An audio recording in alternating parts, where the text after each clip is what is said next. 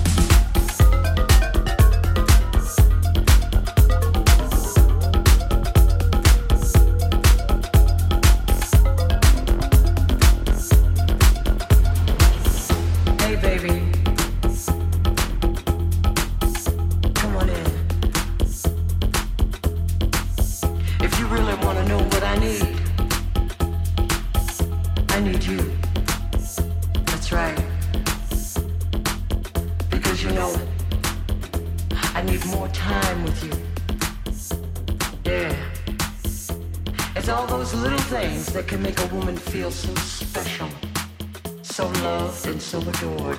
And you do that. Yeah.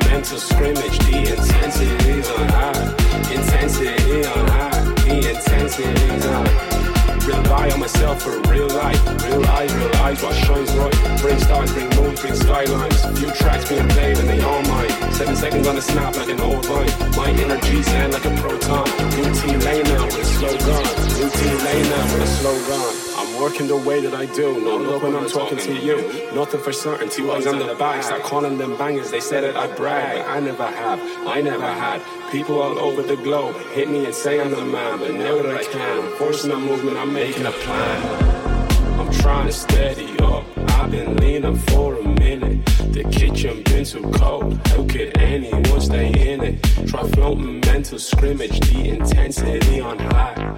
Intensity on high. The intensity high. None another talking stage. I hate this age. 23 and paid